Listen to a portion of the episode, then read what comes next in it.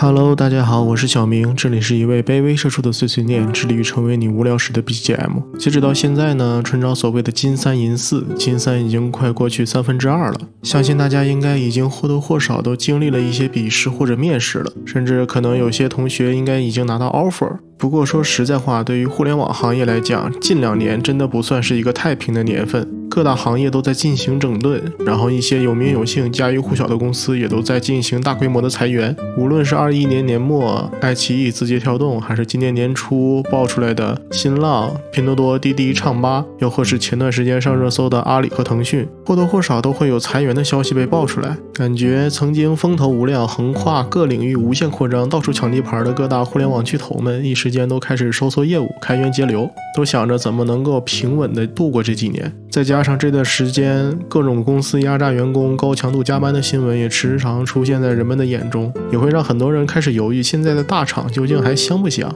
今天呢，小明就跟大家聊一个在求职中早已经被谈烂了的话题，那就是应届生究竟应不应该去大厂？还是先说一下，以下的内容仅是我一家之言，仅供大家参考使用。如果有任何不同意见，欢迎在评论区里留言讨论。那么我们就开始吧。在真正开始这个话题前，我想聊一下为什么明明这个问题在各大论坛中或者各大平台中都已经被谈烂了，只要是做大学生求职的机构或者个人，基本上都会聊这个问题，而且基本把能想到的原因、能说的方面都讲完了。那为什么我在这种情况下还想再去聊这个问题呢？其实原因很简单，还是因为有需求。我身边有太多的朋友看过不知道多少篇类似的文章之后，听了不知道多少个建议之后，还是不知道自己究竟要不要去大厂。都不用说朋友，就连我。当时面临大学毕业的时候也一样，看了很多篇所谓的什么干货文章之后，还是不知道自己究竟适不适合去。现在想一想，归结起来其实就一个原因，就是因为自己根本没有经历过身处校园的象牙塔之中，没有真正的当过一天社畜，我都不知道真正工作起来的时候是什么滋味，背上 KPI 的时候是怎样的一种感觉。怎么可能会对那些文章中说的大厂的资源多、机会多、流程规范有一个印象，或者是有一个感知呢？说的再直白一些，你说大厂的业务范围广，能给你的资源多，机会也多，但你也没说这些资源究竟对于我来说体现在哪些方面。人家财报上数据写的贼漂亮，一年多少多少亿的营收，覆盖多少多少个业务，但是这几十亿、上百亿跟我有什么关系？我就每个月拿个几千上万的工资，你所谓的这些资源对我究竟有什么作用？还有你说的大厂流程规范，可是我连报销个发票该走什么流程是什么样的我都不知道，也想象不出来。你让我怎么去？理解流程到底什么样算规范，是什么样的算不规范？所以这些是文章、视频或者是经验分享，看完之后，我只是觉得说，哦，大厂的资源多，机会多，流程规范，这不错呀。虽然他们也说累，但是待遇好也可以，我觉得自己能接受，很可能就一股脑的奔着大厂去了。而在最后文章或者视频的末尾，一般都会说，如果你想进大厂的话，我我们可以帮你修改简历，或者是一 v 一的面试辅导之类的，开始曝光自己家的求职广告，开始推销自己的业务。说白了，这些文。文章的目的就是通过宣传大厂的优点，去激起各位同学去大厂的欲望，然后再表示进大厂特别困难，要求很高，然后引出自己可以帮同学们找到窍门，从而割一茬韭菜。他们不会帮你去判断你究竟适不适合去大厂，只会想让你去交钱而已。扯远了哈，话说回来，也就是看多了类似的文章，我觉得有必要从一个从业者，并且也是过来人的角度，帮各位同同学用大白话聊一下这个问题，也想尽自己的一些努力，帮助大家分析一下大厂的优缺点，从而让大家在春招的时候。做出最适合自己的选择。首先，我们在聊这个问题之前，我们需要确定一下什么是大厂。这个问题可能每个人对于大厂的定义都不太一样。如果单单从字面上意义来说，大厂就指的是规模比较大的工厂或者公司。但这个规模到底多大才能算作大厂，并没有一个公认的明确的定义。有人会觉得说只有 BAT 才能算大厂，还有人觉得说 TMD 也算啊，TMD 就是字节、美团和滴滴。还有人会觉得说京东、快手、拼多多、小米、网易、新浪这些耳熟。能详的公司都能算作大厂，但毕竟“大厂”这个词就是来源于一个网络用语，之前互联网行业流传出来的一个梗而已，也并不严谨，所以才导致这种各说各话，然后每个人理解都不同，标准不一。总结来说，我个人觉得，从宽泛的意义上来讲，大厂其实指的就是那些人多钱多、名气大的公司。你现在打开卖卖或者是知乎上看一看，所谓的那些大厂。厂，在对应的行业中，大家都是听过名字、耳熟能详的，员工也基本上都不少于一万人，每年的营收也是以亿为单位的。基本上，这就是我对于大厂一个最基本的定义。在明确完定义之后，我们就能真正的开始分析了。首先，我说一下我眼中进大厂的优点有哪些。当然，之前提到的资源多、机会多和流程规范，肯定是大厂的优势，这也是显而易见的。毕竟，如果连这几点都达不到的话，它也不可能被称之为一个大厂。但是，这些优势在实际的工作中究竟是如何体现的呢？第一，我们先聊一下资源多。资源这个问题其实很宽泛，你可以把它分为物质资源、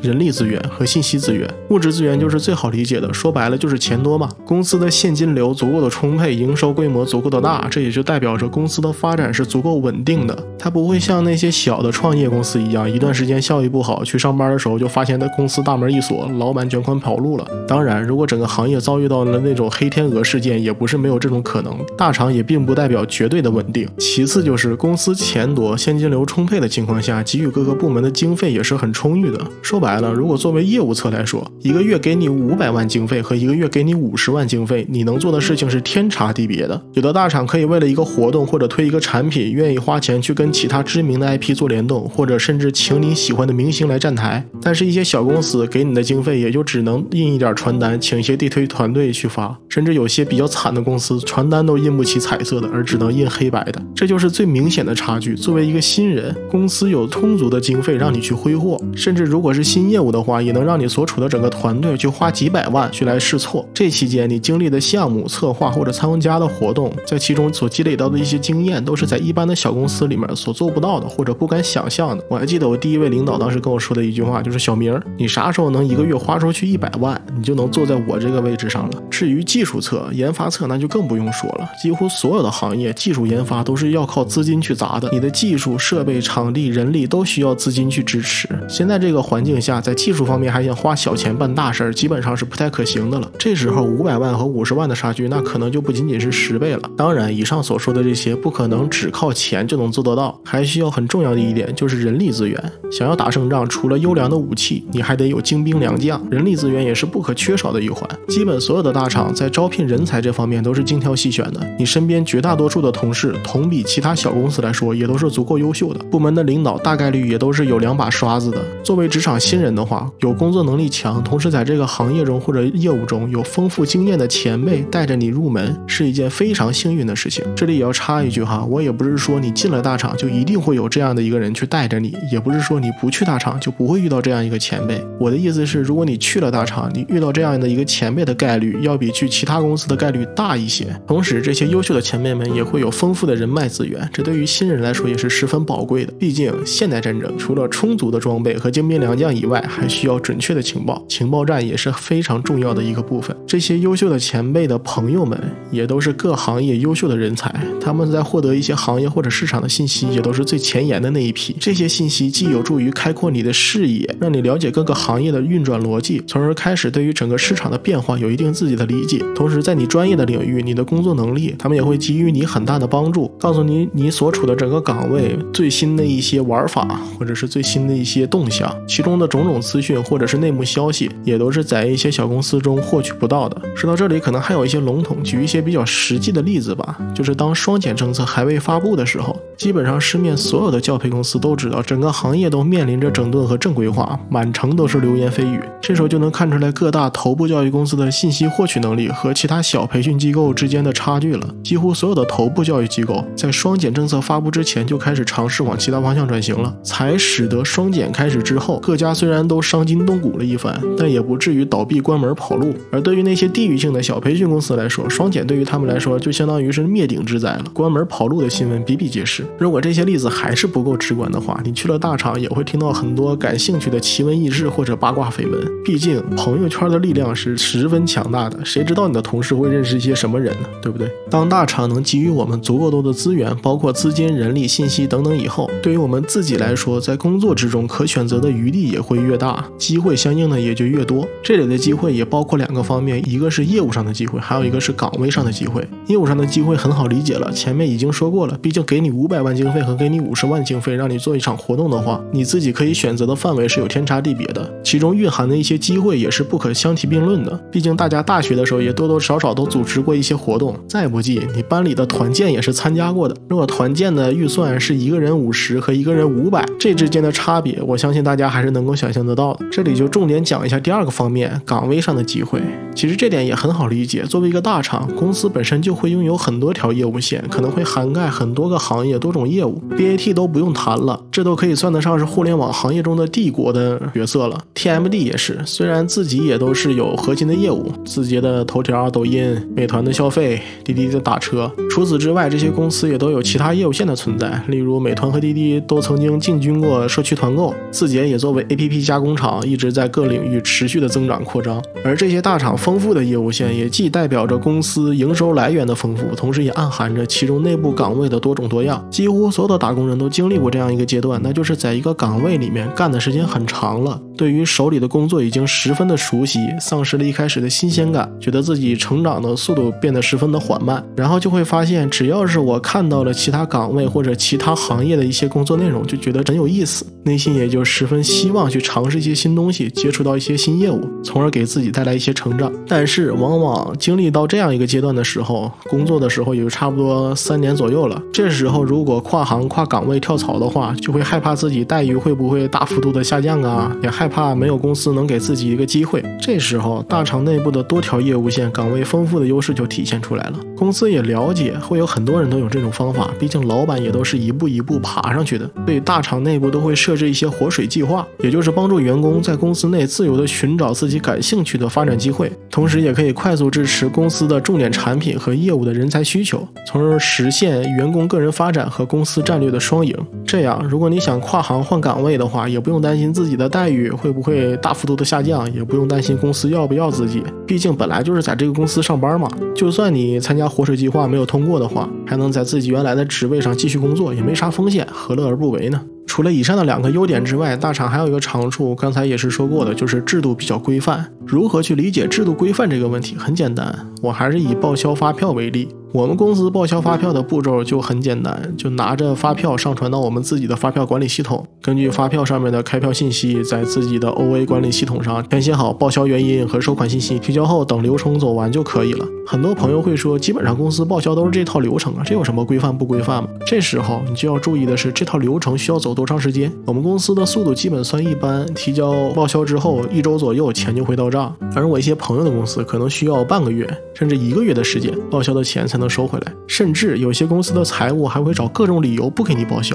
还会存在的一些问题就是报销单的填写指引它并不明确，这个报销单你不知道该怎么填。当你去问财务的时候，财务也爱答不理的，让你自己回去看教程，不好好给你讲，导致你最后自己填错的话不能报销了，也不会给出一个解决办法，只知道甩锅。如果公司的制度和流程不规范的话，就非常的搞人心态。还有就是很多公司请假的流程也很奇怪，一些小公司的调休计算方式和假期都不给一个说明，有些调休呢，老板说过期就过期了，说不能休就不能休了，也没有一个假期的查询入口，还有使用明细，全靠员工自己去算，就使得自己的假期很玄学。而一些基本的大厂，起码这些问题或多或少都会有个说法，如果有变动的话，也会有提前告知，例如调休失效的时间、审批的制度，这些制度或者规定要修改的时候，领导也会开会跟全员同步一下，告知修改制度的原因和目前正在使用的假期制度。是如何是怎样的。当出现一些问题的时候，也都会有一个明确的反馈渠道或者对接人，起码不会把你搞得一头雾水，总觉得老板是在见人下菜碟，针对自己。毕竟大厂中的领导他也是拿工资的，除非是创始人那个层级，经理、主管同样也都是给公司打工的打工人，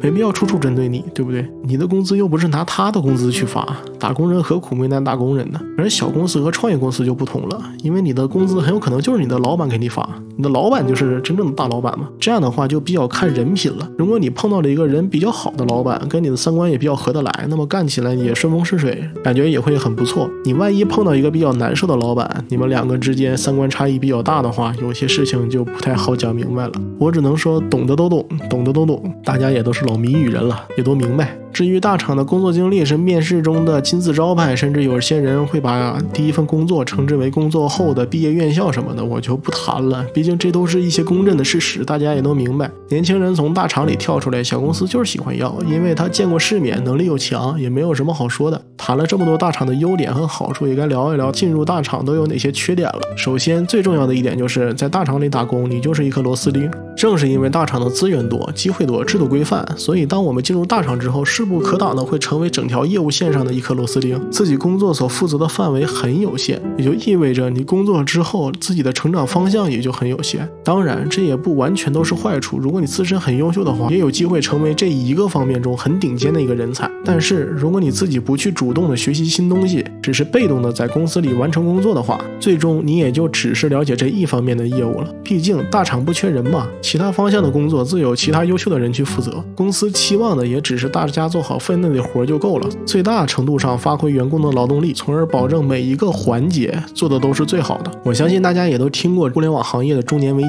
就是当很多员工年龄龄大了，被大厂辞退之后，也不好找工作。除了身体原因，不知道有没有想过这样一个问题：为什么这些大厂有着丰富工作经验的人，在市场上反倒不受青睐呢？其实这个原因很简单，就是因为除了大厂之外，其他公司不需要螺丝钉。那些创业公司或者中厂、小厂，虽然资源机会少一些，规章制度不是那么的健全，但是对于他们的员工来说，所负责的工作都是较为宽泛的。这个时候，一个人需要负责多个岗位的工作内容，甚至一个人负责一整块的业务线。而对于这些在中厂、小厂工作的，员工来说，可能他们在工作中对于细节的理解和把握不如在大厂中工作的同行们透彻，但是在工作中的执行力也是更强的，对于整个项目整体业务的理解也是更深刻的。这种情况下，很容易出于一些领导型的人才，也是在中年之后各个行业都需要的人才。毕竟好领导是要比好员工更加难得的。老话说得好嘛，兵熊熊一个，将熊熊熊一窝嘛。还有一点就是大家所熟知的，大厂的工作压力都比较大，节奏也很快，还有可能被九九六福报。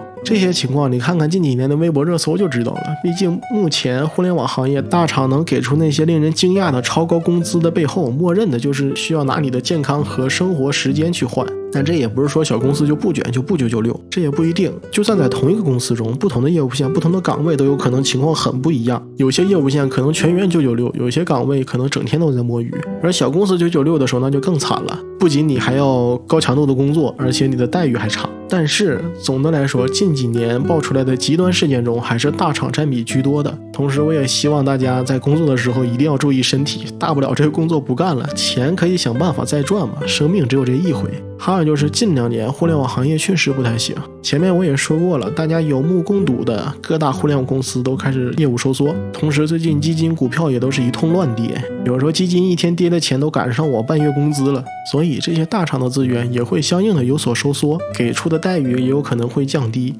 进入的门槛较前两年必然也会有一定的提高，毕竟我自己的员工都裁了，我新招的人的话一定是反复筛选，精中又精嘛。就算现在已经进入大厂的同学，你也不要放松警惕，因为如果自己所处的整条业务线营收下降，效益不佳的话，谁也说不准公司会不会将整条业务线解散处理，直接砍掉嘛。现在看各大公司的状态，基本上都是在开源节流，就力求安稳的挺过这段时间。在这个期间，还想要进入大厂的同学们就更需要加倍的努力了，毕竟。整体互联网经济不稳定的情况下，没有人能够独善其身，受苦的终究是行业内的每一个人。总而言之，大厂的优点就是资源多、机会多、流程规范，还可以帮助员工们在自己的领域中不断的精进。最后，这份工作经历也是你简历中的一块金字招牌。但是从某种意义上来讲，这也是一种缺点，促使员工在公司里面成为了一颗螺丝钉，限制了员工的视野。对于员工的个人发展来说，也是增添了一道门槛。同时，在整体环境不佳、各大公司都追求明哲保身的情况下，进入大厂的门槛肯定会相应的提高，待遇也会有一定的下降，